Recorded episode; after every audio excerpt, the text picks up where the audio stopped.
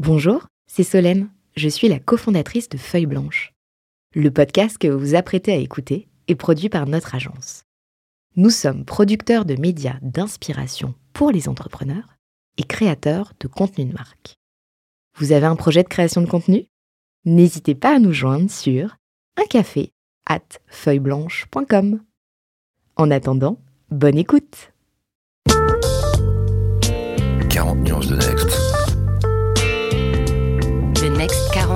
ne l'avez jamais entendu, animé par Olivier Mathieu et Thomas Benzazon.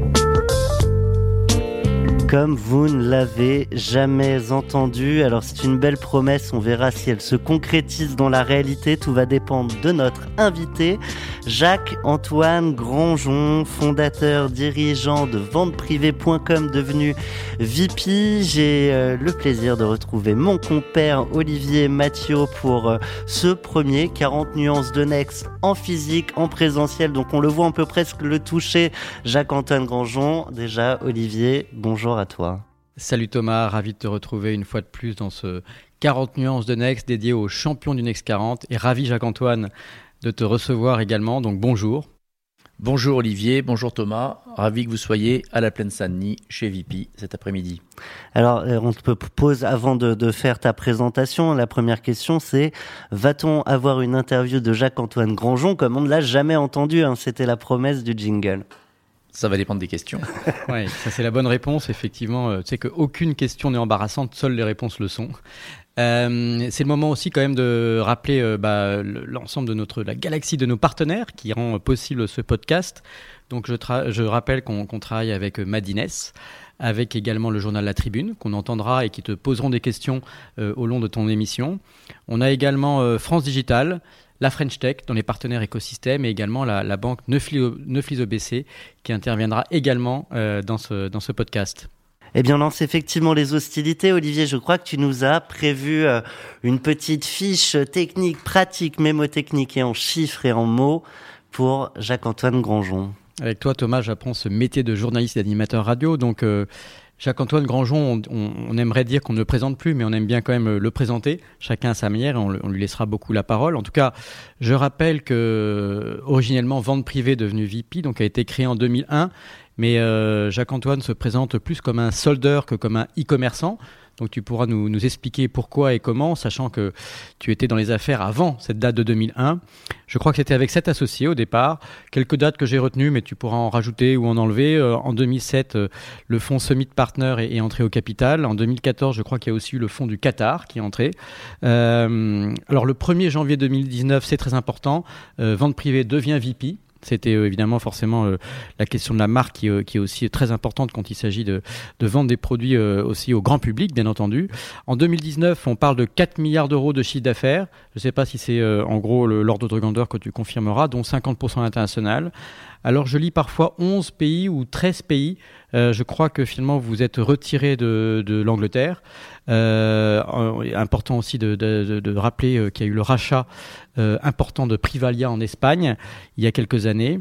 Euh, le voyage qui est mis à mal aujourd'hui euh, du fait de, cette crise terrible, mais qui a représenté 330 millions d'euros de chiffre d'affaires, je crois, l'an dernier. Donc, euh, c'est une grosse question. Il y a également une, diversification dans la billetterie, qui a été un des gros succès de, de vente privée. Je crois qu'on compte 6000 collaborateurs, 120 millions d'euros, 120 millions de produits, pardon, vendus, et évidemment une société toujours indépendante, ce qui est remarquable.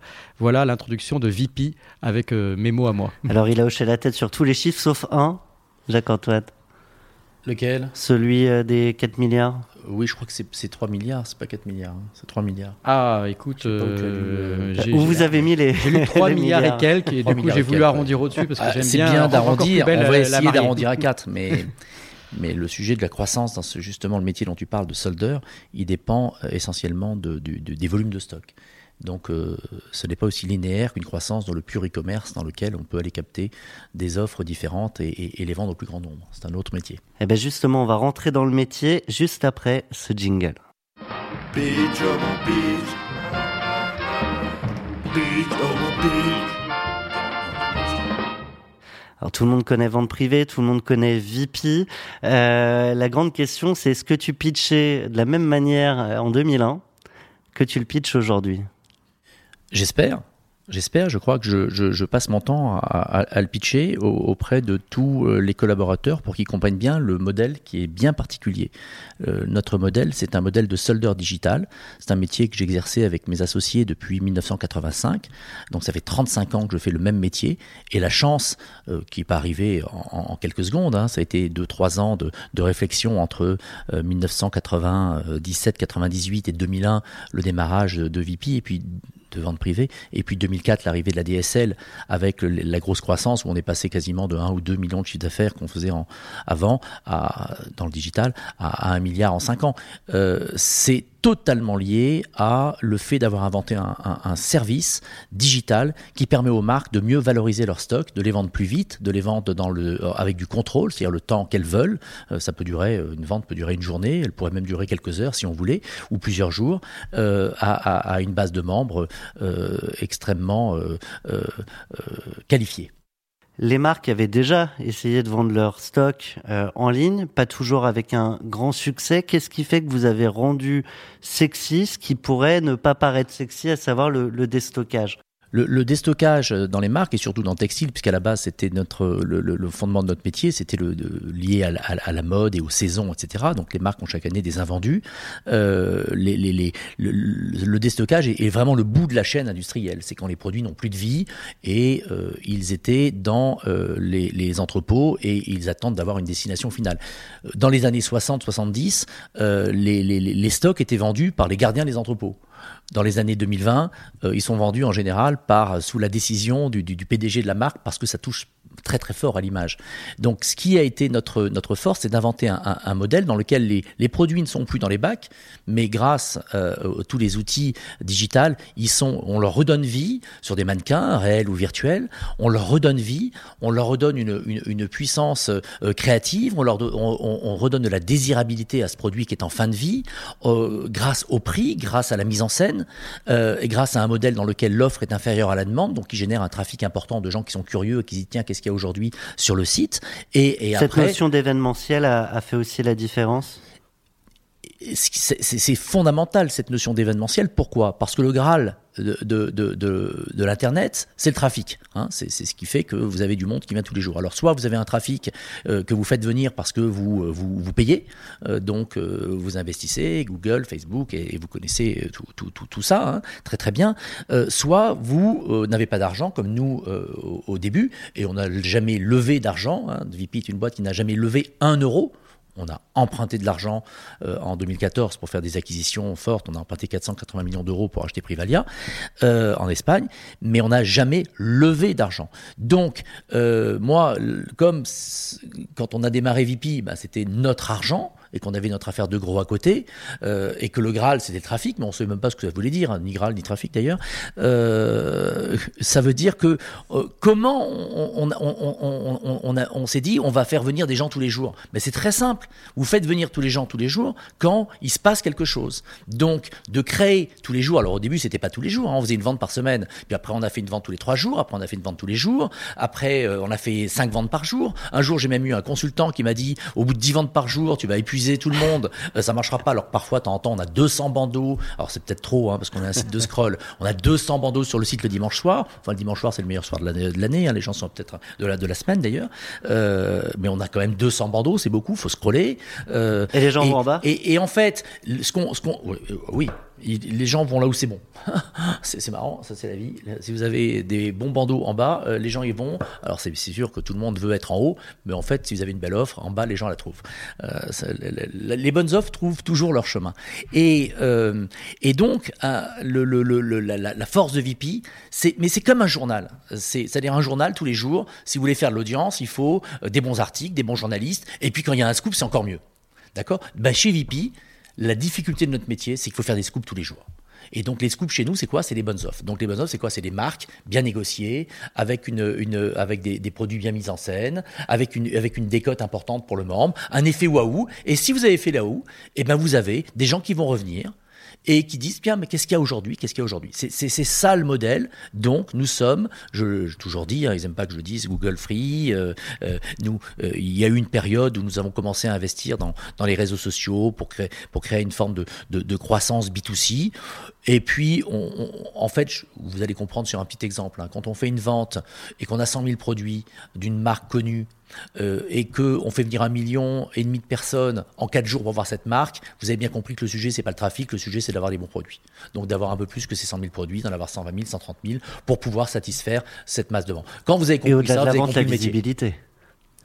Et au-delà de la vente, la visibilité. Ah, en plus, ça donne une visibilité, bien évidemment, euh, pour la marque. Cette visibilité, on y travaille. C'est pour ça que la créativité est très importante chez VP, parce que euh, ça va comme leur faire une, une, une, campagne de publicité additionnelle. Ça va générer du trafic dans leur propre site, du trafic dans leur magasin. On va leur donner des datas euh, RGPD compliant, etc., etc. C'est ça le modèle de VP. En tout cas, ce que je peux... et, je peux vous dire qu'on ne l'a pas, on ne l'a pas, on s'est pas dit tiens, on va faire ça, ça va être génial. ça, on, on l'a vu avec le temps, parce qu'au début, il y avait 1000 personnes qui par jour. Enfin, au début, il y en avait une.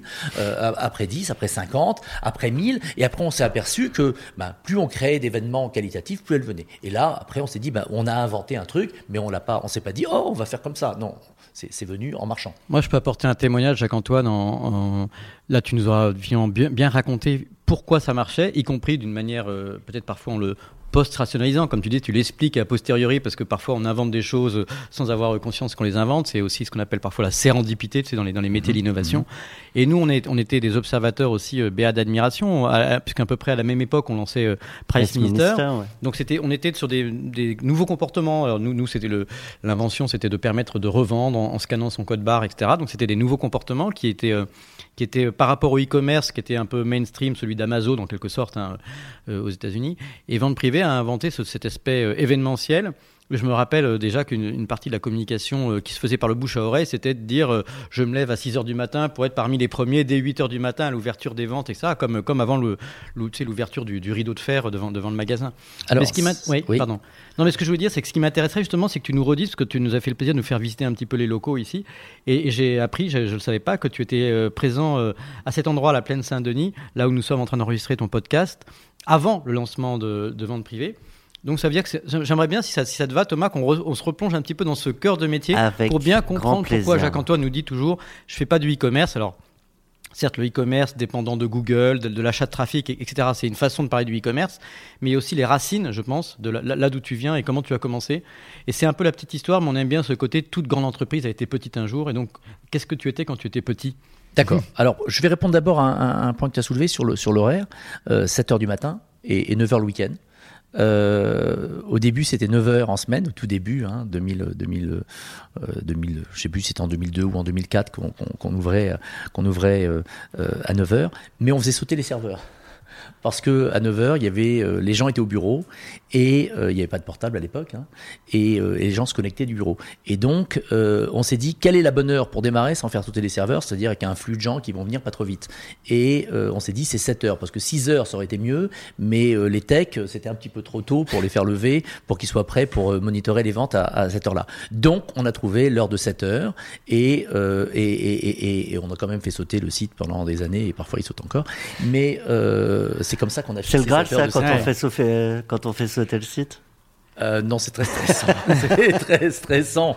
Euh, l'autre jour, il a, il, a, il, a, il a bugué un dimanche matin. C'était 20 000 requêtes secondes. Et, euh, et, et, on a mis 45 minutes pour, pour le mettre en place. C'est très stressant quand il y a des grosses ventes un dimanche matin à 9 h. En, plus, avec le, avec le, avec le confinement et bien sûr le, travail en remote de beaucoup de gens. C'est plus compliqué de coordonner les, équipes les, Non, non, les, les, les habitudes de, de, de, flux se sont déportées. Avant, c'était vraiment entre 7 et 8, c'était très puissant quand on avait des très belles offres. Et là, maintenant, on s'aperçoit que c'est plutôt entre 8 et 10 euh, que les gens euh, se connectent. Parce qu'ils restent chez eux, donc ils sont effectivement, il n'y a plus le temps de transport. Ouais. Et on a, et on a créé d'ailleurs un deuxième événement qui est le 19h. On ouvre aussi des ventes à 19h. Alors après tout ça, avec le, avec le, avec le, l'arrivée du portable. C'est plus un journal, c'est une radio maintenant. Euh, c'est du flux contenu. Il y, a, y a des ventes, il y a des, il y a des moods, c'est-à-dire des ventes de clearance qui ouvrent à midi. après, oui, c'est vrai, on essaye de rythmer les événements dans la journée pour, pour avoir des, pour faire revenir les gens. Parce qu'en fait, ce qui se passait quand c'était sur l'ordinateur, les gens venaient une fois, restaient longtemps et prenaient leur temps Après arrive le portable. Euh, les gens viennent plus souvent, mais moins longtemps. Donc, si quelqu'un vous appelle au moment où vous faites une commande, bah, vous annulez votre commande parce que finalement, vous vous dites bon, moi, j'en ai peut-être pas besoin et je l'annule. Donc, il y a tout des comportements à, à, analyser et à changer. Alors, pour revenir à, pour revenir à, au bâtiment que, que, que tu, tu, as visité ici, euh, bah oui, quand on était euh, euh, grossiste, soldeur à République et on a démarré dans 10 mètres carrés avec mon associé Julien et puis après avec tous nos autres associés qui nous ont, qui nous ont rejoints. Un jour, on, a, on, s'est dit les camions peuvent plus venir à République euh, et on est parti, on est parti à la plaine Saint-Denis. On s'est installé à la plaine Saint-Denis. J'ai pris la décision un dimanche soir j'ai appelé mon euh, Claude Sorba, qui était mon associé qui s'occupait des ventes, et je lui ai dit euh, qu'est-ce qui se passe si jamais euh, on, quitte le centre de Paris où viennent tous nos clients tous les jours? Et il m'a répondu d'une façon extrêmement, très, vraiment de bon sens. Il m'a dit tant que tu as les bonnes offres, que tu as les bons produits, les clients ils te suivront partout. Quand vous avez compris ça, vous avez compris le commerce. Hein. Donc, euh, à ce moment-là, euh, on est venu à la plaine Saint-Denis et on était là où il y a maintenant Aubervilliers, etc. Et on était quasiment les premiers. Après, tous les soldeurs sont venus et nous, on est remonté le long de la nuit du président Wilson. Et puis un jour, j'ai dit bon ben, euh, est-ce que notre métier va durer des années? Je suis pas sûr. Il faut que j'achète un bâtiment et j'ai acheté ce, bâtiment dans lequel on est maintenant, qui sont les anciennes imprimeries du monde, qui était une friche industrielle que j'ai payé 5 millions de francs à l'époque. Les banquiers m'ont remercié de l'acheter. Les gens et, ils ne savaient plus comment s'en débarrasser. Et on y est toujours, je l'ai rénové. Vous l'avez pas acheté avec les œuvres qu'on y trouve? Euh, non, non, non. et, euh, et, et en fait, j'y ai fait des travaux et, cette pièce, elle n'a pas changé. Elle est, comme ça depuis 1998. Et là, on était bien avant le digital.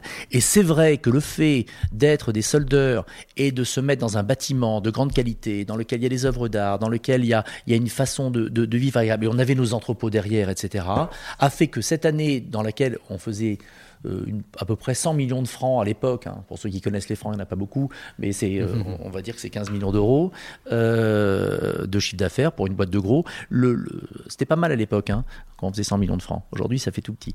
Et, mais c'est pas mal quand même, ceux qui le font. ceux qui le font, c'est quand même vachement bien.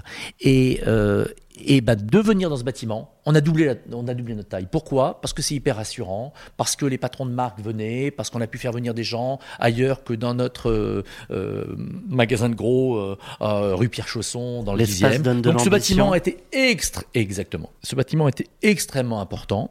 Et quand on a démarré VP, c'est-à-dire la réflexion, plus après le démarrage de la société jusqu'à début 2004, où il y avait que deux ou trois salariés chez, chez Vente Privée, hein, euh, sur le digital, euh, donc les balbutiements du début, euh, on a pu continuer notre affaire, notre affaire de gros et dédier quelques mètres carrés à cette start-up in-house qu'on était en train de développer.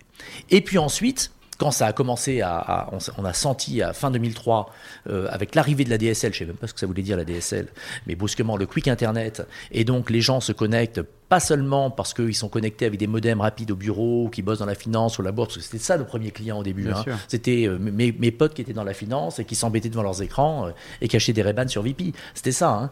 Hein. ils adoraient d'ailleurs, ils étaient devenus addicts très vite. Mais quand on s'est rendu compte que après une vente de lingerie très connue, qui a failli sonner le glas de VP parce qu'on avait tellement vendu de stock que la marque avait mal compté ses stocks et qu'on avait failli pas pouvoir livrer nos clients. Euh, quand on s'est rendu compte que finalement l'ADSL faisait que l'ordinateur allait se retrouver au milieu du salon, parce que là on est en 2000, 2004, 2004 à 2012, c'est l'année où l'ordinateur se retrouve au milieu du salon chez les gens. D'accord? L'ordinateur est central. Après, à partir de 2010-2012, le portable devient euh, l'instrument de communication et l'ordinateur va quitter le salon. Euh, je ne sais pas si je suis exact dans les dates, mais en tout cas, grosso modo, c'est ça. Ni dans l'emplacement précis du salon. Hein. tout le monde se projette avec son ordinateur. Et donc, euh, et donc, ça veut dire que ce bâtiment, dans ces années de croissance incroyables qui ont été de 2004 à, d'abord 2010, première étape, a été clé parce qu'il est devenu, on l'a, en fait, il nous a permis de nous concentrer pour vivre la croissance sans avoir besoin d'aller chercher des mètres carrés à l'extérieur, en étant tous regroupés, en ayant d'abord une logistique in-house, euh, tous les entrepôts qui étaient des entrepôts purement manuels, on les a transformés en entrepôts euh, mécanisés, et puis après c'est devenu très vite trop petit, on, s'est installé au, Blanc-Ménil le long de l'autoroute, et puis après à Lyon, et en fait ce bâtiment, on l'a transformé, euh, on a construit un immeuble, et après on s'est étendu sur la plaine, mais il a été un, des, un des fondements du succès de VP, qu'on puisse faire ça tous ensemble et d'utiliser, euh, je crois qu'il y a ici, il y a, il y a, il y a, presque 20 000 mètres carrés, d'utiliser de 1 mètre carré jusqu'à 20 000 mètres carrés pour la croissance de VP. C'est votre bâtiment totem. Et, et j'aime bien aussi l'idée que le bâtiment euh, entraîne euh, l'ambition quand, quand on euh, c'est souvent les, quelques grands entrepreneurs disent ça, c'est qu'il ne faut pas hésiter à finalement euh, voir plus grand. Et très souvent, ça va dans le sens de l'indépendance que tu, que tu revendiques aussi pour, ou que tu recommandes aux jeunes entrepreneurs. Souvent, tes investisseurs, ils te disent bah, il faut acheter juste les mètres carrés qu'il faut, pas dépenser trop d'argent. Et c'est vrai que les, types ambitieux, je l'ai souvent vu, ont des mètres carrés en trop parce qu'ils ont confiance. c'est une sorte de, confiance dans l'avenir, c'est statutaire. Il va falloir accueillir des équipes en plus parce qu'on va grossir. Oui, alors là, mais ok. Euh, oui, mais il faut faire attention parce que moi, par exemple, dans l'aventure américaine où on s'est complètement planté, on est allé s'installer à New York dans les bureaux trop grands. Euh, donc je crois qu'on continue de payer les loyers, euh, même si on a maintenant un sous-locataire. Mais enfin, je crois que pendant encore un ou deux ans, alors qu'on a quitté New York euh, en 2015 ou 2014, je crois qu'on continue de payer les loyers. Donc attention quand même, s'il y a des entrepreneurs qui nous écoutent, oui, l'espace donne de l'ambition, mais l'espace coûte cher. Enfin, moins cher certainement maintenant, puisque les bureaux sont vides. Alors justement, bonne transition. Aujourd'hui, on, on, parle de VP comme une réussite et c'en est une. Ça ne veut pas dire qu'il n'y a pas de plantage. Hein. Comme Olivier l'a dit, euh, les grandes boîtes ont commencé petites et les réussites euh, sont passées par quelques échecs. Allez, si on rebalaye tout ton parcours d'entrepreneur slash peut-être investisseur, tu as parlé des États-Unis, donc on va peut-être le mettre de côté, sauf si tu veux euh, préciser deux, trois choses. Tes trois plus gros plantages, Jacques-Antoine Mais Je pense qu'une entreprise, c'est une succession de plantages. Et pas que des serveurs. c'est une succession de plantages sur lesquels on apprend. Et, et, et, enfin, après, il y, a sûrement plein d'entrepreneurs qui, qui, qui, avancent et qui ont. Euh, qui ont je, je bien, bien, évidemment, vous le savez, je suis Marseillais, je caricature, j'ai les mots un petit peu parfois excessifs par rapport à, on aime les à la réalité. Euh, ils souffrent en ce moment, euh, enfin en foot. Et, euh, mais le, je, crois qu'en fait, si, je regarde en arrière, alors bien sûr, euh, VP est une belle réussite et, c'est un site fort, c'est, vraiment un service aux marques. On vend 125 millions de pièces pour les marques. On, on est dans le voyage. On devait faire, s'il n'y avait pas eu le Covid, on était parti, on avait fait 350 millions d'euros l'année dernière dans le voyage. On était parti pour faire plus de 400 millions d'euros cette année. C'est, un site qui, a créé de la désirabilité, qui a, de la créativité. Aujourd'hui, si vous allez sur le site, il y a une poule qui fait du kite en, en page d'entrée. On, peut se permettre beaucoup de choses chez VP. On, travaille avec 7000 marques, c'est 6000 personnes. Donc il y, a un vrai succès. Ça a toujours été profitable. Euh, ça a des dettes parce qu'on s'est euh, endetté pour acheter des, gens qui nous avaient copiés à l'étranger et qu'on intègre. On a eu du mal à les intégrer, mais qu'on est en train d'intégrer, etc. Et en fait, si je regarde ma vie, en, arrière, je, ne regarde que euh, les choses que j'ai complètement ratées dans la boîte, qui nous ont fait euh, perdre du temps, qui nous ont fait goûter beaucoup d'argent, etc. Mais qui font partie euh, de l'expérience de l'entreprise et, de mon expérience aujourd'hui à 58 ans, parce que je, je, je, suis la génération du digital des plus âgés, parce que j'ai démarré tard. Alors, mais, en fait, moi, je serais bien rentré tu dans. Ouais, non, mais je veux regarder tous les deux. Peux, je peux, je peux te, je peux te trouver euh, des exemples. Non, mais je vais, je vais te parler cash. Je, je, ah, je, je, par exemple, je me suis, je, je, suis un garçon dans l'oralité. Quand on est soldeur, euh, quand on est soldeur, tout se passe dans, on tape, on tape dans la main, dans un deal. Et c'est la parole qui compte. Donc, VP, c'est construit dans l'oralité. Parce qu'on est des soldeurs et la parole, c'est ce qui est le plus important. Donc, euh, ça veut dire que quand vous avez une boîte qui grossit, qui se trouve avec 6000 personnes, où il y a des process à mettre en place, ben, cette oralité, euh, c'est quelque chose qu'il aurait fallu comprendre avant pour justement que ça devienne des choses un peu plus figées dans le marbre. Donc, quand tu as posé la question tout à l'heure, est-ce que je pitchais pareil? Oui, parce que finalement, on n'a pas assez écrit euh, les règles et, les, et, ce on, on, est en train de le faire d'ailleurs, enfin au bout de 20 ans, il serait temps. Mais on est en train de poser les choses voilà, l'oralité. Est-ce que c'est un plantage? Oui, parce que je pense que c'est à la fois une force, d'être dans cette oralité. Et c'est aussi ce qui a fait que des mastodontes aux États-Unis ont eu des, beaucoup plus de rigueur pour générer des croissances que même nous, on n'avait pas imaginées. Parce que moi, si tu m'avais dit en, euh, en 2005, tu feras 500 millions un jour, j'aurais dit je signe où, c'est super, ça me suffit, je suis content. Et puis après, tu te retrouves avec une boîte qui fait 3 milliards, tu as 6 000 personnes, dans l'oralité, ça devient dur. Donc voilà, ça c'est pour moi à la fois un atout et une forme de, de, de, de, de limite, de, limite ou de euh, ralentissement autre exemple, moi j'ai toujours recruté dans ma vie euh, des gens qui, euh, franchement, pour faire venir des gens, pour être commercial chez un soldeur, euh, à la République, faut, faut, aller plutôt trouver ce que mon associé appelle les papas de cassé, quoi. Des gens qui ont plus de job, des femmes que les maris ont quittés, qui, qui, cherchent, un, qui cherchent à avoir un truc. Et c'est comme ça qu'on a, qu'on a nous, on a dans les années 80, on recrutait on allait recruter des, gens qui avaient du talent, mais qui n'avaient pas spécialement de diplôme, qui étaient des papas de cassé. Et, et après, ça veut dire que tout, quand, on a, quand on a grossi en plus après chez VP, qu'on a eu besoin de recruter beaucoup de monde, d'abord moi je ne savais pas ce que c'était qu'un cabinet de chasseurs de tête, je trouvais ça tellement cher que je, rien de leur parler, j'ai l'impression qu'ils allaient me demander un chèque tout de suite, j'avais pas envie d'investir là-dedans, etc.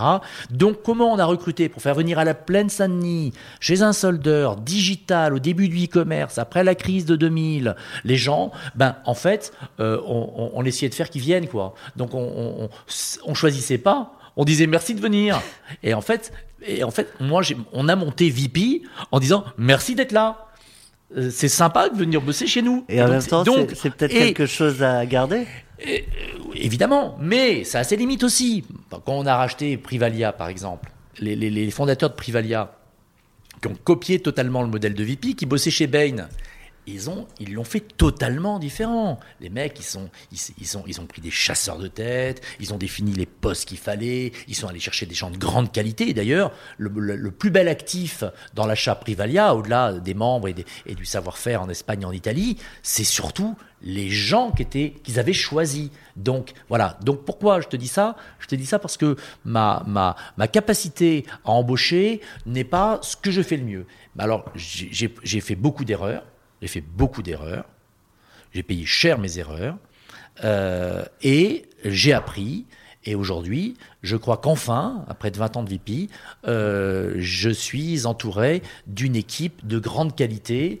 Euh, c'est pas d'ailleurs, c'est pas toujours moi qui, les ai embauchés, mais en tout cas que j'ai que j'ai allé euh, rapprocher de moi. Euh, Est-ce que j'aurais une, question qui concerne finalement l'évolution de ton rôle, parce que tu, tu es quelqu'un maintenant de vraiment d'identifié, de connu, d'emblématique, voire d'iconique dans dans le, secteur à la fois de l'entrepreneuriat, de la mode, du digital. Bon, est-ce que, tu as ce que tu as créé euh, persiste et existe? Enfin, en, même temps, c'est très lié à toi aussi. On le sent, euh, on sent comme tu vis et que tu incarnes aussi ta marque. Et du coup, est-ce que tu dirais comment est-ce que est-ce que ton rôle a évolué aujourd'hui pour que tu puisses justement laisser de la place peut-être à, du, alors parfois on parle de middle management quand on veut être un peu technique, mais enfin globalement à des équipes, etc. Comment ton rôle a évolué entre le tout début? Et est-ce que aujourd'hui tu sélectionnes ce que tu sais bien faire et ce que tu sais pas faire, ou ce que tu n'aimes pas faire aussi peut-être, euh, en fonction de, quels critères? Et c'est une, réponse, c'est une question vaste. Hein. Donc je vais essayer de répondre synthétique, même si je parle beaucoup, je, vais essayer d'être synthétique. Euh, quand, quand, tu, quand tu, pendant 15 ans de ta vie, tu es soldeur avec 100 personnes, tu gères des commerciaux, euh, tu gères des personnes à la logistique pour trier les stocks et pour les vendre à tes clients, tu, tu, tu, tu connais bien ta boîte et tu fais un peu tout. Après arrive l'aventure VP, et là, il a fallu quand même tout inventer. Euh, j'ai un de mes amis, euh, Jacques Magère, un jour je lui dis mais comment je fais? On était en 2006-2007, euh, comment je fais pour ça? Qui je vais voir? Il m'a dit écoute, tu es dans la jungle, tu as une machette, tu fais ton chemin, et si tu te trompes, tu vas en arrière et tu refais un autre chemin. C'est comme ça qu'on a avancé pas par pas, en apprenant, en faisant des erreurs, en, se construisant comme ça. Après, j'ai, oui, j'ai des associés qui ont des, rôles très importants au commerce, à la production, euh, que, ce soit euh, euh, Julien, avec qui je suis associé depuis 35 ans, avec qui on a fondé notre affaire de solde, des associés qui nous ont rejoints, que ce soit Xavier, qui s'est occupé de tout ce qui est extra-textile, que ce soit Éléonore, qui s'est occupé de, de, de, de, gros, gros sujets, de grosses marques au commercial et qui s'occupe aussi de la prod chez VP, que ce soit Michael, qui était un, qui était un, qui était un commerçant euh, exceptionnel. Euh, donc voilà. ensuite, comment, comment ça s'est fait? On était des associés, on vivait ensemble comme ça. À un moment donné, la boîte grossit. J'ai dit, ça va devenir une boîte de managers. Donc il y a des associés qui, ont, euh, qui sont dans la boîte, Évidemment, il y avait Ilan qui était sur la partie tech, etc. Mais soit vous êtes un manager et vous avez des responsabilités, vous en rendez compte à un moment donné euh, euh, à, votre à votre DG ou à, quelqu'un au-dessus de vous, soit bon, vous êtes des électrons libres. On va, vous trouver. Euh, il y, a, tellement de choses à faire, mais vous êtes des électrons libres. Vous n'êtes plus dans l'équipe de management. Donc déjà, ça a été la première transformation. Moi, j'ai pris le rôle de, de diriger la boîte. Alors justement, je pousse la question d'Olivier. À, quoi ressemble ton rôle aujourd'hui Alors oui, mais c'est important. tout le cheminement. C'était le cheminement qui est intéressant. Et, donc, en tout cas, l'évolution. Moi, à un moment donné, j'ai dit, je vais diriger euh, cette boîte et euh, je l'ai créée, je vais la diriger.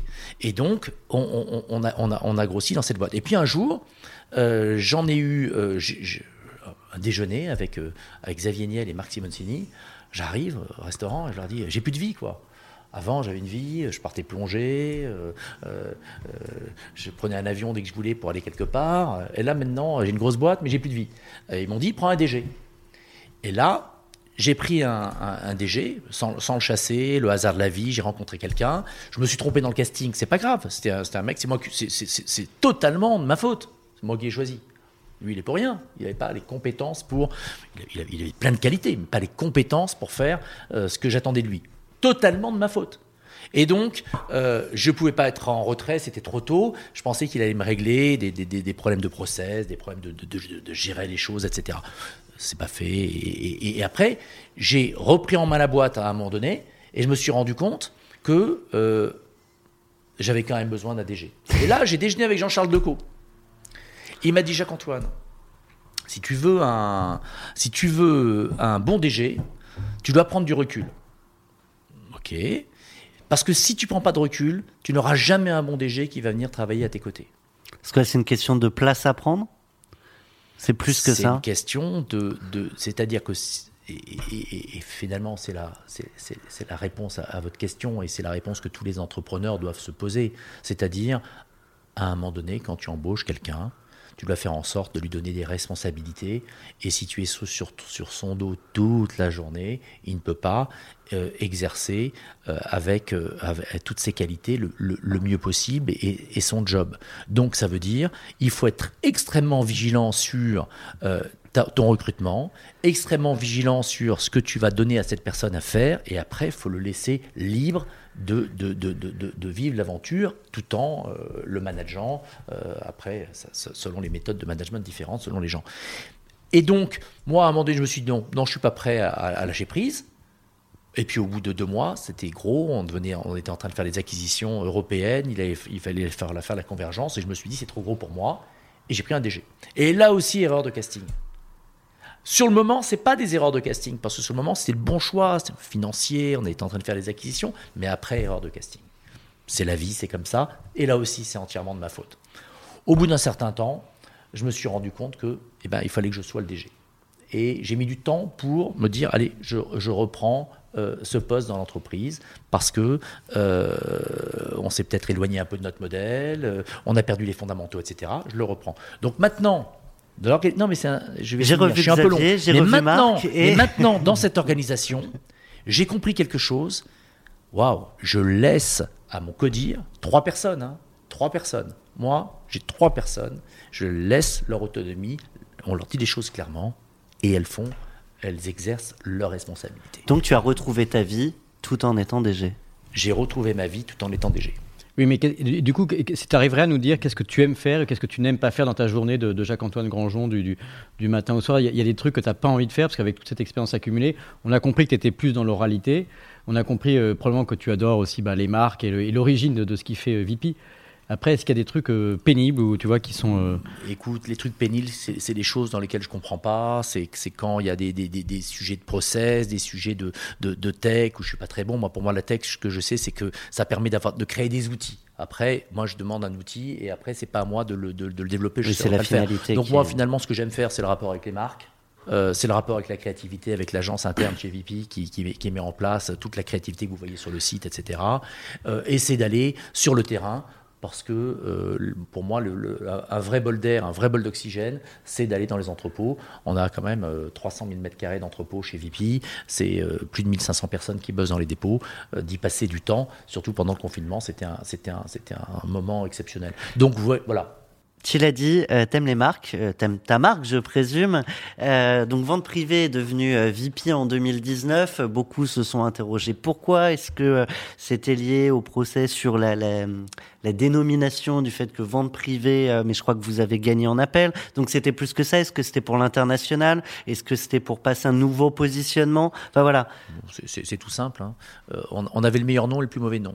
Vente privée, parce que c'était un nom générique.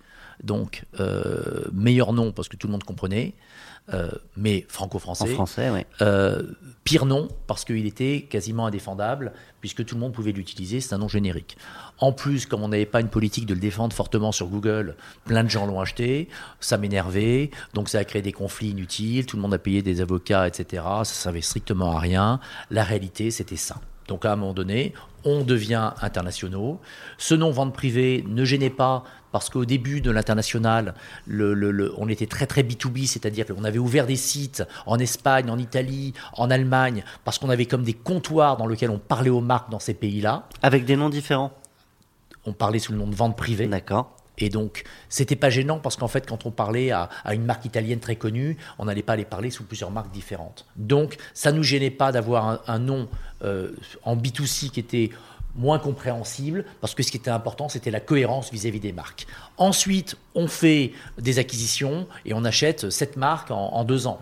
Euh, e-boutique, une marque en Pologne, une marque au Danemark, je ne me, souviens plus même plus des noms, euh, euh, Privalia, Vex, etc. Et là, bah, c'est là ça devient compliqué d'aller euh, parler aux marques et parler à nos membres sous des marques différentes, il faut trouver une seule marque. Est-ce que euh, j'avais envie que ce soit Privalia, qui est un très joli nom, mais qui parle plus au latin euh, Non, c'était pas ma marque. Est-ce que j'avais envie de garder vente privée? Oui, mais c'est imprononçable par les Allemands, c'est compliqué euh, et c'est pas très international. Et puis, à un moment donné, on s'est dit, euh, c'est sorti, c'est ma femme qui a trouvé ce nom-là, parce qu'on avait plein de recherches avec des noms différents, etc. Et puis, un jour, euh, VP. C'était pas VP pour les intimes avant euh, Oui, vous parce que pas VP entre vous oui, VP. En fait, j'ai essayé de racheter le VP.com, qui appartient à une société au Texas, euh, qui, qui est dans, le, dans, le, je sais pas quoi, dans la, dans la construction, donc aurait pu nous le vendre, mais non, jamais, parce que normalement, l'idéal, ça aurait été VP.com. Et donc, de VP.com s'est transformé en VP.com. Euh, et euh, ça se passe très très bien. Puis c'est très joli. Euh, alors par contre, une question autour de la marque, c'est, on parle beaucoup de, mission, de, de, de, cœur, d'ADN. Vous avez racheté des boîtes, des acquisitions, vous êtes diversifié aussi dans, dans, dans les offres. C'est, si on projette sur ce qu'est VP et ce que VP a à dire au monde, j'imagine que ça doit se résumer en une phrase. Ou presque bah, D'abord, c'est un site qui rose, euh, c'est la vie en rose, c'est un site sur le désir, la désirabilité de l'offre quotidienne, c'est un site qui aime les marques, les marques c'est quand même quoi? C'est de l'histoire, de la créativité, c'est le produit, euh, euh, c'est un site, on est quand même dans, avec un outil e-commerce, donc on est dans le détail de la ration one-to-one, donc quand quand il y a 1000 membres pas contents, bah, on peut dire tiens statistiquement c'est pas beaucoup, mais si vous réfléchissez tiens c'est 1000 personnes, donc le, voilà, donc ça veut dire c'est tout ça, VP. C'est, pour moi, c'est la vie en rose. C'est comme ça c'est comme ça qu'on l'a créé avec cette couleur rose. Moi, en parlant de, de, VP, donc on a parlé un peu de l'international. Euh, et avant, peut-être, il faudra qu'on arrive et, qu'on avance aussi pour reparler un peu de la période actuelle. Mais avant de parler de ça, on a des questions de nos partenaires. On a aussi des questions de nos partenaires. Euh, mais euh, je me reposais, si, si, on, si on, on, a, on, a, parlé un peu des échecs, des, des, des complexités et tout. Je me rappelle qu'à une époque, ça s'appelait encore vente privée, et on disait oui, vente privée, c'est difficile à l'international. Donc il y avait eu cette histoire de Privalia, etc. Et je pense qu'en tant qu'entrepreneur, ça pouvait aussi t'agacer. Enfin, on a envie parfois, enfin, on pourrait avoir envie, en tout cas, tu, tu en avais envie de réussir l'international. Est-ce qu'on peut revenir sur la résistance du monde anglo-saxon, parce que je comprends que vous êtes retiré de l'Angleterre. Il y a eu ces difficultés avec, avec je crois, le, partenaire American Express aussi aux États-Unis, où finalement ça n'a probablement pas été conforme au plan. Tu as parlé notamment des questions de l'immobilier qui étaient encore euh, finalement des coûts aujourd'hui. Euh, qu'est-ce, qui, qu'est-ce qui se passe avec le monde anglo-saxon dans le rapport à, à VP Est-ce que c'est VP ou est-ce que c'est le modèle économique qui fonctionne moins bien c'est, euh? c'est, le modèle. Le, le, le monde anglo-saxon, euh, si vous regardez l'Amérique, et l'Angleterre, c'est, c'est quand même le, le, petit cousin, c'est un pays où il y a énormément d'outlets et c'est un pays où les marques fabriquent énormément pour les outlets. Donc la réalité, c'est qu'il n'y a pas de marque de luxe en Amérique. Alors faut pas le dire parce que euh, si je le dis, euh, ça plaît pas à certaines marques qui pensent qu'elles sont de luxe, mais il n'y a pas de marque de luxe parce que vous pouvez trouver des produits à des prix extrêmement euh, contrastés selon l'endroit où vous les achetez, un outlet ou une, grande avenue ou un centre commercial de luxe. Donc la seule marque de luxe en Amérique, elle s'appelle Tiffany's et c'est LVMH qui vient de l'acheter. Et, et pourquoi? Parce qu'ils font pas de solde. Et en fait, si vous avez si vous vendez beaucoup dans les outlets, vous créez euh, des sous-marques où vous abîmez votre marque. Et l'Europe est, un territoire extrêmement euh, créatif au niveau des marques, avec une distribution difficile, une concurrence difficile, et les patrons de marques font extrêmement attention à leur image qui est clé, alors que les Américains, c'est du mass market, et ils préfèrent gagner des millions en vendant des produits qu'ils ont fabriqués pour les outlets. Et c'est très bien, sûrement très bien, mais ça ne fait pas des stratégies de marque euh, et ni des grands groupes de luxe. Et c'est pour ça que les groupes de luxe euh, sont français, euh, essentiellement. Donc, pour répondre à, ta question, en Angleterre et aux États-Unis, il y a des soldes tout le temps et les Américains, sauf peut-être à New York quand ils veulent certaines marques bien précises, ne sont pas prêts à attendre 15 jours parce que nous avons un délai de livraison qui est long. Je peux t'expliquer pourquoi. Dans le modèle d'origine, hein, c'est parce que on vend les produits avant de les avoir, donc le temps de les faire venir et de les livrer, ça prend à peu près 15 jours. Alors maintenant, on a, des façons d'avoir soit les produits ou d'anticiper, de les pré-réceptionner pour diminuer ce, ce délai de livraison. Mais en tout cas, à l'époque, quand on a lancé l'Amérique, il n'y a pas d'Américains qui sont prêts à attendre 15 jours, alors qu'ils pensent tout avoir le lendemain, euh, euh, avec un, discount sur un produit de marque. Tandis que en Europe, et surtout dans les pays latins, en Espagne, en Italie, au Brésil, on est au Brésil et un site qui marche très très très bien, euh, en France, les gens sont prêts à attendre un peu pour avoir un discount fort et véridique sur un, produit de marque de la collection en cours ou surtout de l'année précédente. Donc, on a arrêté l'Angleterre. L'Angleterre est un pays B2B, c'est-à-dire qu'en fait, on a beaucoup de marques qu'on achète en, Angleterre. Euh, le Brexit faisait que, franchement, les complications à venir sur euh, expédier des produits en Angleterre, les récupérer, etc., a fait qu'on a préféré arrêter euh, l'Angleterre. Et, et tu me parles d'un autre pays anglo-saxon qui s'appelle l'Allemagne, parce que c'est un pays aussi anglo-saxon, dans lequel les taux de retour sont de 50%, et donc c'est extrêmement compliqué. On est toujours ouvert en Allemagne, hein, c'est 82 millions d'habitants, c'est un gros marché, euh, et, les sites internet. Là, c'est lié à leur culture de la vente à distance, c'est ça? Bah oui, donc ça veut dire que nous, on passe notre vie à négocier des stocks et à faire en sorte d'avoir ces stocks, c'est le Graal d'aller chercher ces stocks, et puis euh, l'Allemand, il t'en rend 50%, et euh, comme tu vas pas le remettre dans, dans, dans, dans, ton stock, puisque ta vente, elle est finie, puisque nous, avons des ventes événementielles, donc c'est un peu paradoxal. Donc c'est mmh. vrai que on est ouvert en Allemagne, on fait 100 ou 120 millions d'euros de chiffre d'affaires, mais ce, n'est pas notre. Et, si on veut être européen, je vois pas comment on peut ne pas être ouvert en Allemagne, mais ce n'est pas notre stratégie de croissance euh, principale. Je le disais, on a des questions de nos, partenaires. Juste pour, euh, comme ça, on boucle là-dessus, le top 3 des pays pour vente privée, pour VP euh, le top 3, c'est France. Aujourd'hui, la France, sur le groupe, si je compte le Brésil, on a vendu le Mexique l'année dernière, c'est 55% du chiffre d'affaires. Donc c'est très gros, mais euh, j'avais dit que je voulais faire un groupe dans lequel on faisait 50-50 France et reste du monde. On y est, on y est quasiment. Euh, ensuite, c'est l'Espagne. et ensuite, c'est l'Italie et, le, et, et la Belgique. Alors du coup, le Brésil, c'est? Brésil, c'est 200 millions d'euros de chiffre d'affaires. Et l'ambition, c'est pas 90-10 non, je pense que ça, ça va être très difficile euh, parce que euh, la marque, euh, et ça c'est pour répondre aussi à, ta question tout à l'heure Olivier, ce qu'on a, qu'on a créé au niveau de cette marque, comment on l'a fait connaître, c'est assez atypique. on n'a jamais fait de pub, c'était une, ah, mais en fait c'est pas vrai. On faisait une pub en résonance, des entrepôts roses sur le bord de l'autoroute, mais ma, relation avec Marc et Xavier sur créer une école, s'approprier ce qu'on avait fait avec avec avec les startups en une minute. Donc on a on a l'art contemporain. Y a eu, on, a fait une pub en résonance. Quand on a fait la musique sur VP, c'était la pub en fait. À, la base, l'entertainment chez VP, ça a démarré avec Alain Chamfort, c'était de la résonance. Donc c'est comme ça qu'on a fait notre, notre, qu'on s'est fait connaître. Et on n'a pas fait ça ni en Espagne, ni en Italie, ni en Allemagne. Pourquoi? Pas duplicable Ou c'est une question de réseau, d'écosystème? Bah, Moi, quand j'allais en Italie, euh, bah, qui, s'intéressait à moi Les journalistes et éventuellement les patrons des marques. Mais les Italiens, ils s'en fichent qu'un Français vienne leur expliquer que on, a une réussite sur un modèle bien en France. Pareil pour les Allemands, pareil pour les Espagnols. Chacun est assez chauvin avec ses propres réussites. Donc il aurait fallu mettre des entrepôts roses sur le bord de Milan, etc. On ne l'a pas fait. Donc la France absorbait énormément, énormément tous les stocks qui venaient de toute l'Europe. Et ça aurait pu être dangereux d'ailleurs, parce qu'à un moment donné, on faisait 90% en France et, 10% dans le reste. Alors que le reste contribuait à la croissance française en termes de, uh-huh. tous les stocks que ça nous apportait.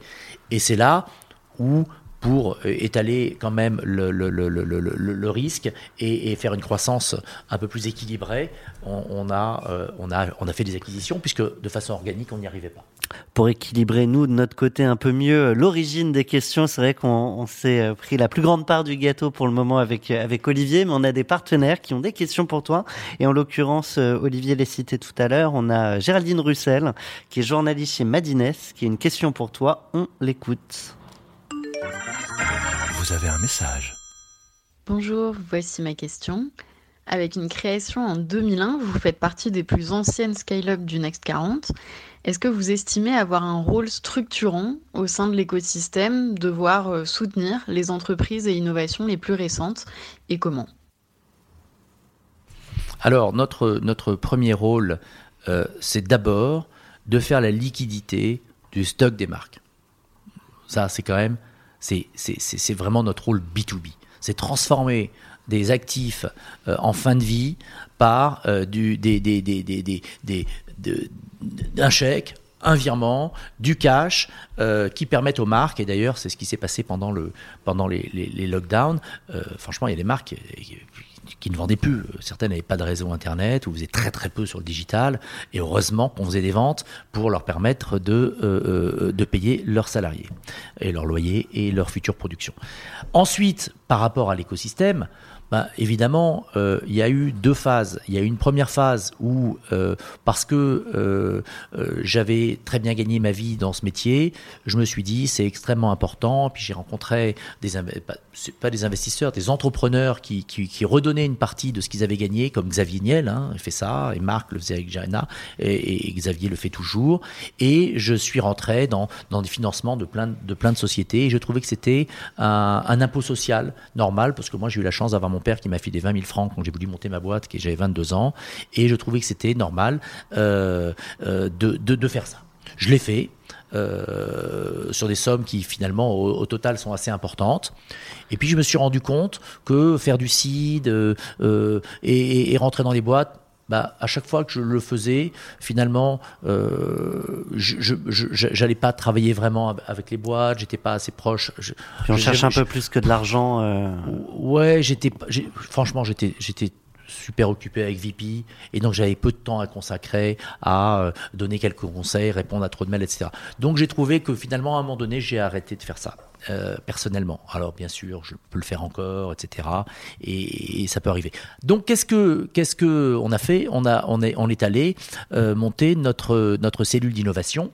On a eu une innovation importante chez VP et on est allé euh, chez Station F faire un, incubateur. un incubateur dans lequel nous notre rôle c'était de promouvoir les sociétés qui trouvaient des solutions pour pour le, la distribution, euh, le, commerce électronique. Euh, en B2B principalement B2B principalement.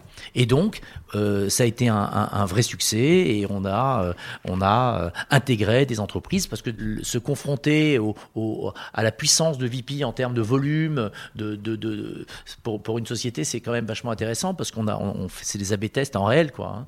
Et, et on, on, a racheté des entreprises comme ça et on a donc une cellule de veille qui aujourd'hui, aujourd'hui, c'est comment VP peut en permanence, on a toujours besoin de nouveaux outils, peut en permanence regarder quelles sont les startups qui vont lui permettre de d'aller plus vite plutôt que de développer en interne sans avoir parfois les compétences des nouveaux outils qu'on peut implémenter pour rendre la vie de nos marques et de nos membres plus facile. Et tu n'as pas du tout envie de, donc je comprends bien cette démarche-là. Tu n'as jamais eu envie de créer un fonds d'investissement? Parce que quand tu cites euh, Marc Simoncini ou Xavier Niel, c'est pas juste, enfin, c'est évidemment leur argent, mais c'est à travers une structure qui est euh, qui est du coup assez organisée, qui est dans lequel ils, délèguent éventuellement avec, avec des gestionnaires, etc. C'est pas un sujet qui t'intéresse? Je l'ai fait au travers de ma holding et, euh, et, j'ai plein de participations dans, dans, des dizaines de boîtes avec plus ou moins de réussite. un petit chouchou? Plutôt euh, non, mais un petit chouchou. mon plus gros investissement dans ma vie par VP, c'est de Vialer quand même. Hein. Euh, de Vialer euh, avec, avec Marc, Xavier et, le groupe. Pour le coup, c'est de la bonne résonance. Bah, c'est juste sur le son. Quoi. Quand on a écouté le, son de Vialer. Moi, je suis client de Vialer, donc je. Donc, oui, de Vialer. Euh, Raphaël confirme hein, derrière et Franck qui, qui, qui, dirige, qui dirige aujourd'hui de Vialet, euh, vraiment, c'est une, une pépite qu'il a en main et, les fondateurs de De Vialet ont, ont, ont créé euh, une entreprise fantastique. Maintenant, il faut, maintenant, faut la développer, tout est, tout est là. Quoi. Tu évoquais Jacques-Antoine, tout à l'heure, dans, ta première réponse à, Géraldine de Madines, euh, tous ces, toutes ces marques qui, euh, pendant le lockdown, n'ont pas pu se développer euh, sur Internet. Donc, on va passer d'un média à l'autre, de Madines au journal La Tribune, avec une question. on aurait peut-être pu envoyer notre, notre petit générique sur le confinement, parce que finalement, on rentre dans cette période-là et c'est intéressant d'avoir le, le, eh point ben, de vue. Tu vois, je, je, te fais faire des, des, des, dans les jingles. Dans, dans tous les ans.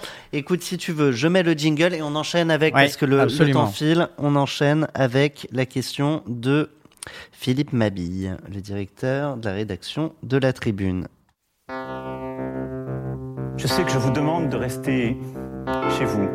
Je vous demande aussi de garder le calme. Chez vous, chez vous, chez vous. Je pense que c'est important dans les moments que nous vivons. Donc, bienvenue dans notre rubrique confiné, mais pas confit. Et la question de Philippe Mabille maintenant. Vous avez un message. Bonjour Jacques-Antoine Grangeon. Le commerce physique a beaucoup souffert pendant le deuxième confinement à cause d'un débat notamment sur la réouverture des commerces de centre-ville par rapport aux supermarchés, la concurrence des plateformes. Le gouvernement a prévu des aides, notamment pour euh, que les commerces de centre-ville puissent se digitaliser, mais il les accuse un très grave retard en la matière. Qu'est-ce que vous, vous pourriez proposer pour accélérer euh, dans la perspective de possibles nouvelles crises et d'une concurrence d'autant plus frontale à l'avenir avec le e-commerce que les habitudes ont été prises. Donc pour protéger les commerces de centre-ville, pour les aider à se développer et peut-être à se digitaliser de façon plus importante. Est-ce que des plateformes de e-commerce locales avec des logistiques de circuits courts vous paraissent des solutions à étudier? Merci beaucoup. Bah, c'est vraiment une vaste question. Alors, je vais répondre en, deux parties. La première partie, c'est par, rapport à, VP. Mais nous, on, est des soldeurs digitaux. C'est-à-dire que nous, on, travaille qu'avec les marques, en direct avec les marques, pour leur écouler leur stock. Donc, la période du confinement était une période très importante euh, pour, euh, pour euh, les marques dans la relation avec VP et, et d'autres sites, bien évidemment, pour pouvoir transformer des produits qui n'étaient plus vendables en magasin, puisque les magasins étaient fermés, hein, et c'est encore le cas. Il y a eu plus de demandes de marques? Euh, bah, Les marques, on parlait de survie là. On parlait de survie. Et d'ailleurs, euh, d'ailleurs, le, le, le, le, confinement euh, a généré énormément, le premier confinement a généré énormément de tensions à la logistique, et chez VP aussi, parce que, je ne sais pas si vous vous souvenez, mais entre le 15 mars et le 5 avril, après, bon, euh, ça, ça a commencé à se détendre, etc. Mais on, ne savait pas dans quel monde on allait et si les entreprises allaient pouvoir même avoir la logistique encore ouverte. Donc moi, je peux vous dire que, que mars était un, un mois très violent. On était à deux doigts de basculer dans c'est fermé. Et là, c'est fini.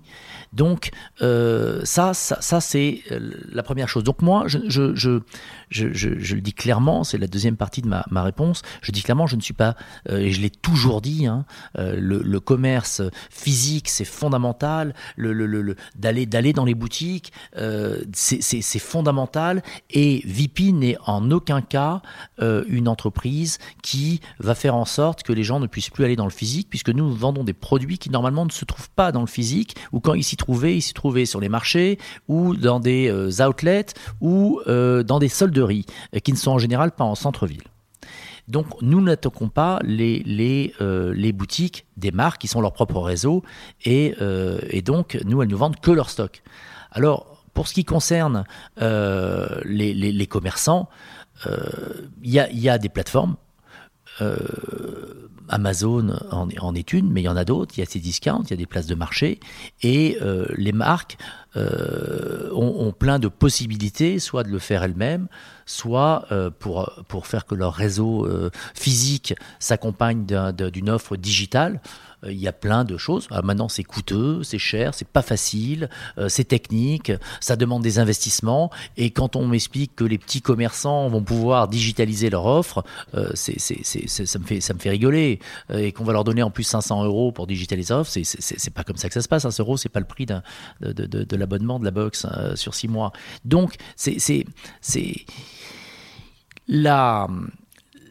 Tout, tout vient de, de la façon dont le consommateur va percevoir une offre qui parfois euh, euh, aura besoin de se déplacer localement et avoir ce contact physique.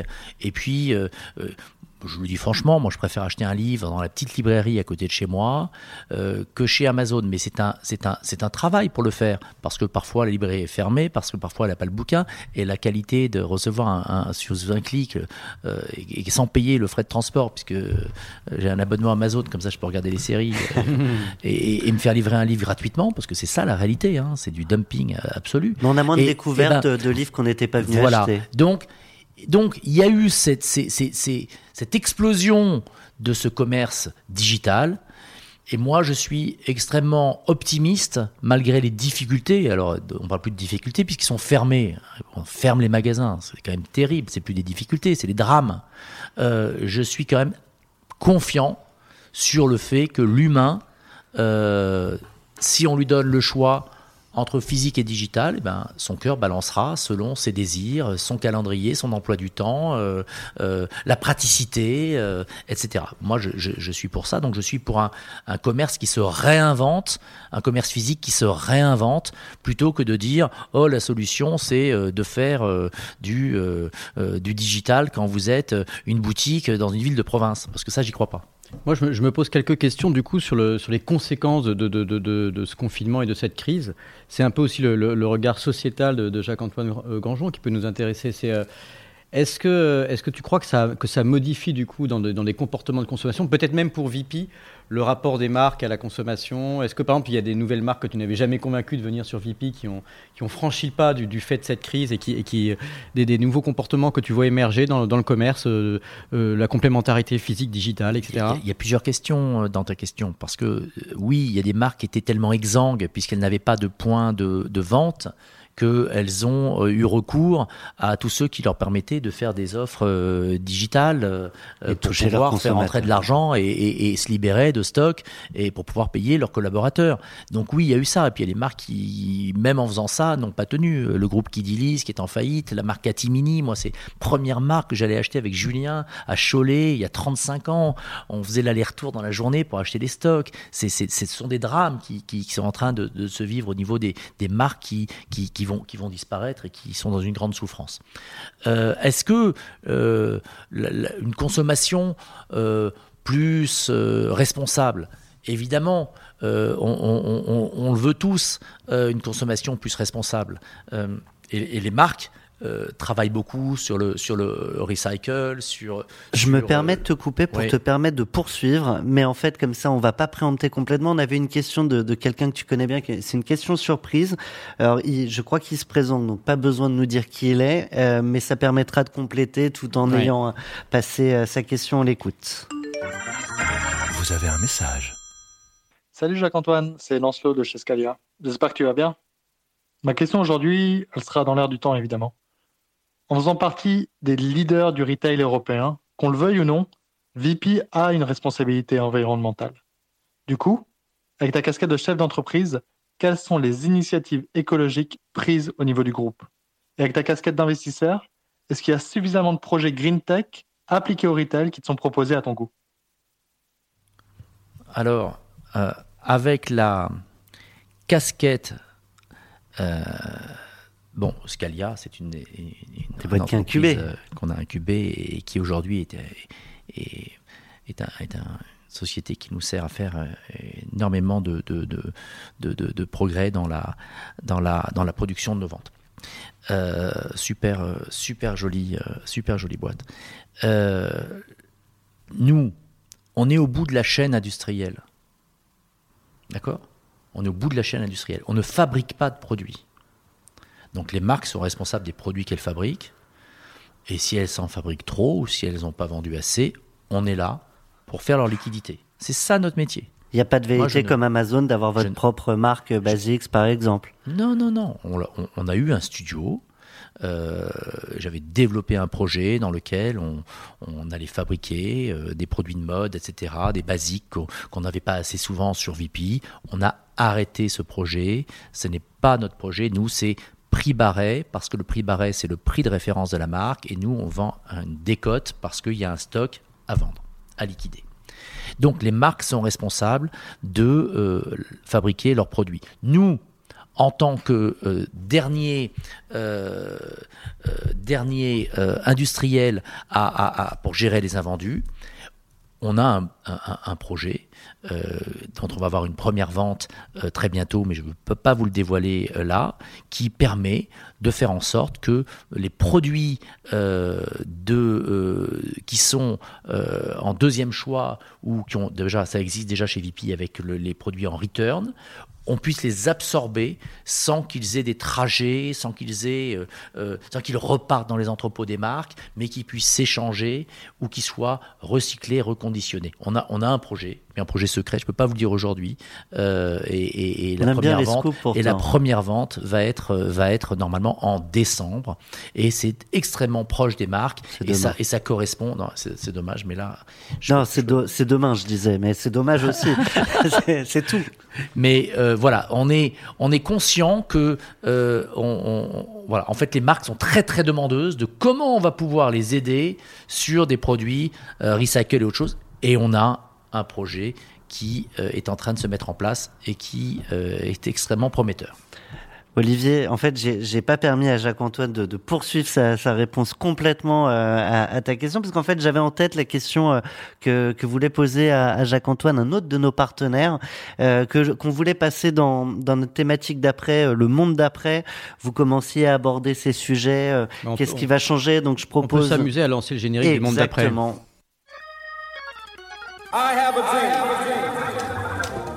Donc nouveau comportement. Euh, on s'amuse beaucoup avec nos jingles. Donc là, c'est I Have a Dream. C'est vrai qu'on le, le, président Macron nous l'a dit aussi. Le, jour d'après sera plus forcément euh, pareil que le jour d'avant. Alors c'est des questions euh, au-delà de la philosophie, etc. Il y, a le, rapport à la société, au monde du travail, au monde de la consommation. Et, tu as déjà largement commencé à en parler. Donc, tu voulais lancer une, question en plus bah, peut-être, oui, Laurent Garret qui va permettre à, Jacques-Antoine de, compléter. Et moi, j'en aurai d'autres aussi sur ce monde d'après. Tout à fait. Le patron de Neuflis OBC, on l'écoute. Vous avez un message. Bonjour Jacques-Antoine. En créant Vente Privée en 2001, vous vous êtes lancé, comme vous le disiez à l'époque, dans le métier de soldeur digital. Beaucoup à l'époque ne donnaient pas cher de votre aventure de déstockeur de grandes marques. Vous avez prouvé que c'était possible et votre réussite aujourd'hui est un véritable cas d'école. Alors ma question est la suivante.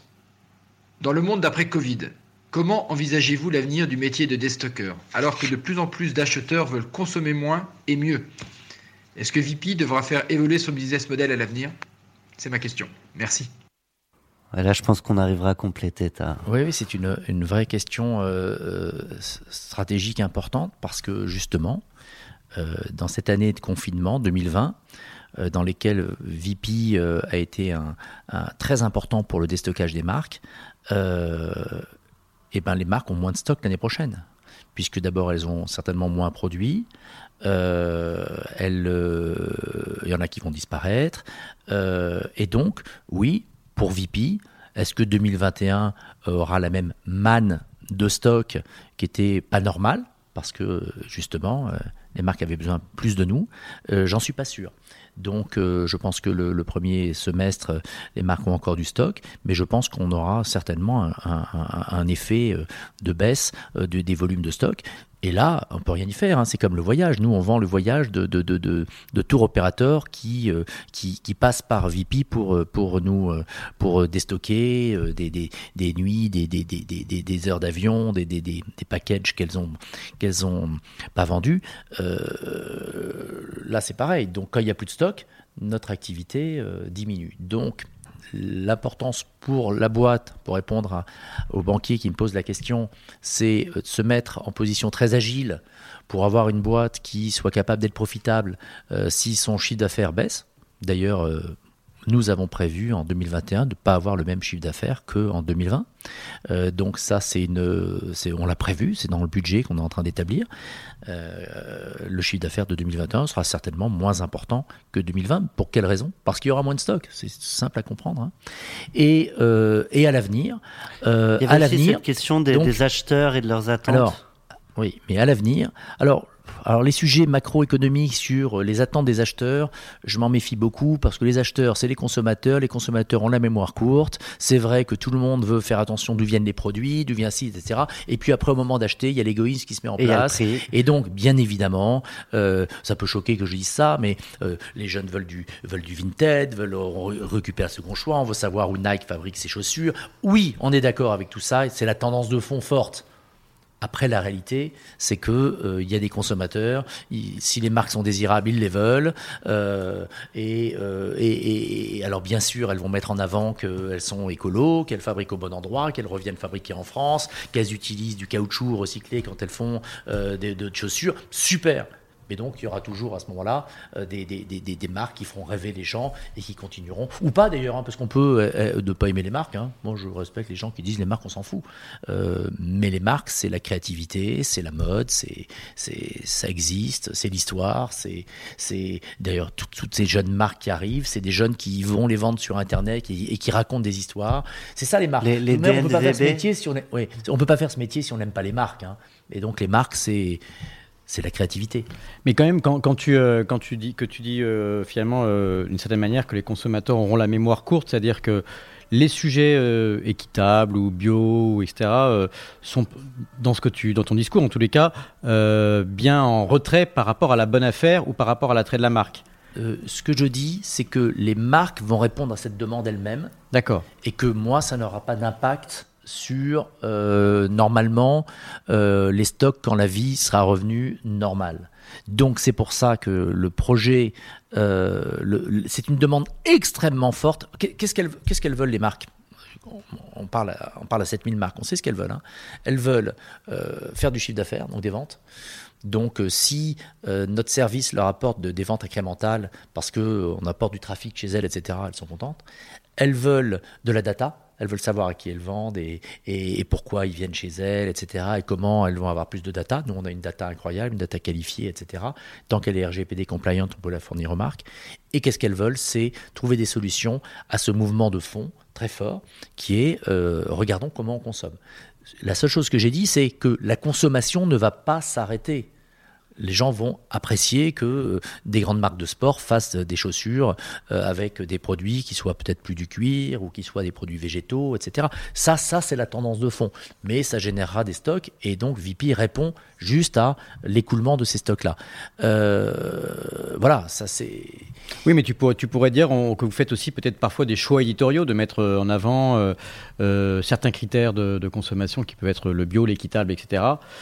parce que c'est la tendance ou parce que tu as envie d'un fléchir, ou peut-être que c'est pas ton rôle, hein, mais tu pourrais avoir. bien sûr, ça, fait partie de la tendance qu'il y a sur VP. Par exemple, il n'y a, pas de fourrure sur VP. Parfois, il peut y avoir une vente ou un col de fourrure va nous échapper, etc. Mais il n'y a pas de fourrure depuis 10 ans sur VP. Donc quand il y en a, c'est un accident, et si je le vois, je suis pas content. Euh, donc euh, euh, n'ayez pas des milliers d'appels en disant c'est pas vrai, il ment. S'il y en a, c'est qu'il y a une erreur, parce que normalement il n'y a pas de fourrure chez VP. donc, donc ça fait pas 10 ans que ton engagement, enfin, dont on a entendu parler récemment dans les médias pour la protection des animaux, enfin c'est pas né, pas né récemment. Ah non, c'est pas né récemment. C'est pas, pas né de moi, de moi dans mon cerveau. C'est ma femme qui, qui, qui, qui, qui était contre, complètement contre le fait de de, vendre des fourrures sur VP et plein d'autres produits. Donc on fait extrêmement, on fait extrêmement attention. Maintenant, on est un, site de déstockage B2B et ça peut arriver qu'il y ait encore de l'angora dans certaines collections et on, on, on essaye de les enlever, etc. Bien évidemment. Il y a des milliers de questions qu'on aurait aimé te poser encore sur VP. Elles, viendront peut-être quand même à travers ton, ton, parcours personnel, mais ce qu'on aime beaucoup avec Olivier, c'est découvrir l'homme ou la femme derrière la boîte.